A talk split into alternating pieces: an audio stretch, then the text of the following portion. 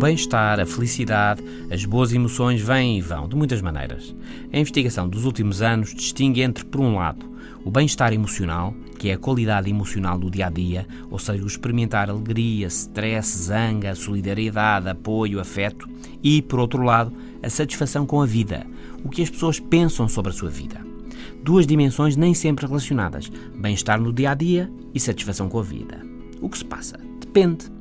Depende dos genes, da personalidade, da educação, do trabalho, dos amigos, das oportunidades. Depende. Em parte, é um modo de ser.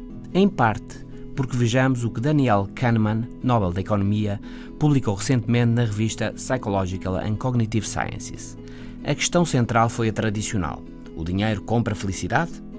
A resposta não é simples. O bem-estar emocional no dia a dia, em geral, sobe com a subida de rendimento mas às tantas deixa de subir. Nos Estados Unidos, deixa de subir nos 75 mil dólares por ano por habitação, e só um terço dos lares americanos está acima desta fasquia. Um rendimento menor tende a acentuar as consequências emocionais negativas das dificuldades da vida, na saúde, no emprego, etc.